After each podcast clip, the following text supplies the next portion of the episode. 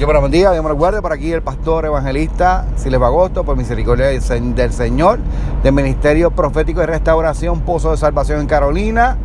Y este, en Barranquilla, Colombia, en el barrio Villate, la iglesia Jesucristo sea la gloria, con la pastora Angie Guzmán. Está ahí los, los martes, los jueves, los domingos, en la calle 63 eh, C con 14. 1442, perdón. Este, ahí estamos, ahí, este, son tres días a las siete y media. Están invitados la gente que está en el área de Colombia, Barranquilla, por ahí en el barrio Villate, estamos llevando palabras. Y entonces acá en Carolina estamos los domingos a mediodía. El que quiera saber, el que quiera saber dónde está, pues me escribe un mensaje y yo, le, yo te envío cómo llegar. Eh, se han bendecido esta mañana, ¿verdad? Espero el Señor que les toque el corazón, que los guarde, que los fortalezca, que sea ayudándolos en todas las cosas que estén emprendiendo en su vida y que ¿verdad? todo lo que hagan prospere, porque la palabra dice ¿verdad? que Dios quiere que prospere todo en todo, así como prospera tu alma, pero si tu, si tu alma no prospera, entonces tu vida cotidiana regular no va a prosperar.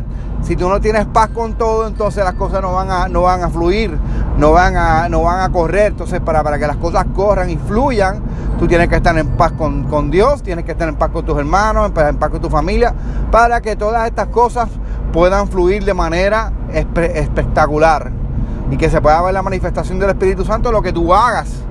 Entonces Dios lo que quiere es bendecirte, Dios quiere darte una, vida plena, que seas tocado por su Santo Espíritu, que seas renovado, que seas restaurado, que seas una, una, punta de lanza para las naciones, que la palabra que tú Dios te ponga en el corazón, traspase esos corazones, rompa las cadenas, eh, quita las murallas que hayan entre medio del corazón y la realidad, para que esa persona pueda entrar en razón y pueda recibir la palabra porque tú sabes que tú estás plantado para bendecir, tú estás plantado para darle fortaleza a aquel que no tiene. Tú estás plantado para declarar una palabra de bendición y no de maldición, una palabra de vida y no de muerte.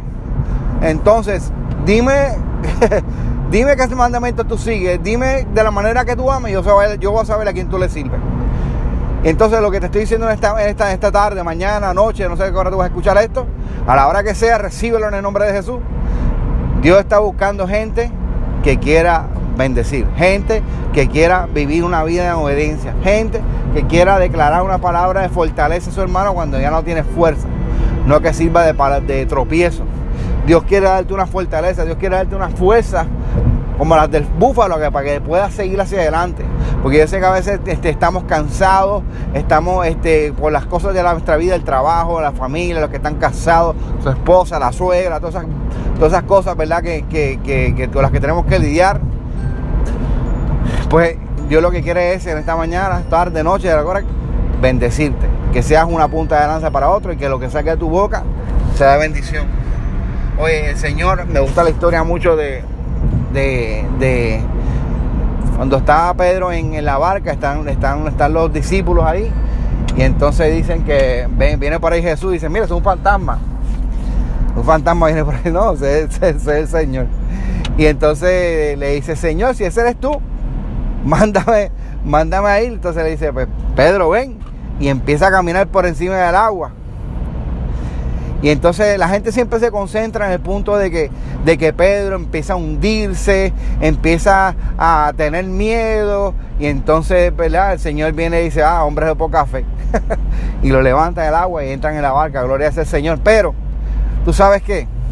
No miremos el punto de que Pedro se hundió. Vamos a mirar el punto que Pedro caminó por encima del agua. Que Pedro fue el único en esa barca que se atrevió a caminar en fe por encima del agua. Fue el único que se atrevió a salirse de la barca, de la comodidad de donde estaba y de, y de su estado natural, de sus cinco sentidos.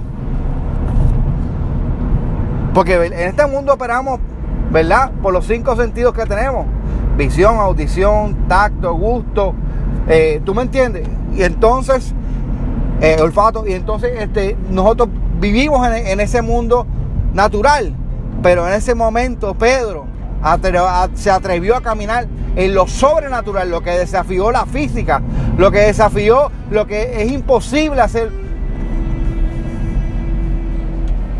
Caminó por encima del agua como si fuera una plataforma. Dios no quiere que seas como los que están en el, en el barco, que se quedan de qué? De observadores.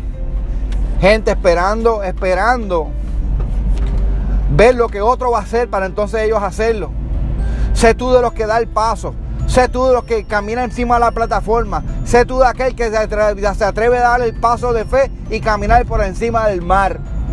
Porque eso es lo que Dios está buscando, gente atrevida, gente que quiera, romper los paradigmas del ser humano y caminar sobre la fe. Caminar en, sobre la palabra que Dios le dio. Ven, camina. Salama, Rabashenda, la Bajaya. Y Dios lo que quiere es que en esta mañana, tarde, noche, donde quiera que estés, que camines que te esfuerces, que no tengas miedo, que si Dios te dice camina y ve hacia adelante, tú puedes estar seguro, segura que Dios lo va a hacer. Porque no depende de ti, sino depende de la palabra que Él envió.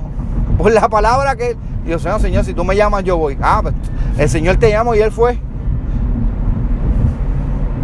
Así que quiero, quiero empoderarte en esta mañana a que tengas fe, a que camines y a que no le tengas temor al desafío que el Señor pueda poner delante de ti hoy. Porque ciertamente vas a caminar por encima de las aguas. Dios te bendiga, Dios te guarde. Por aquí está mi parte y será hasta la próxima. Dios me lo guarde.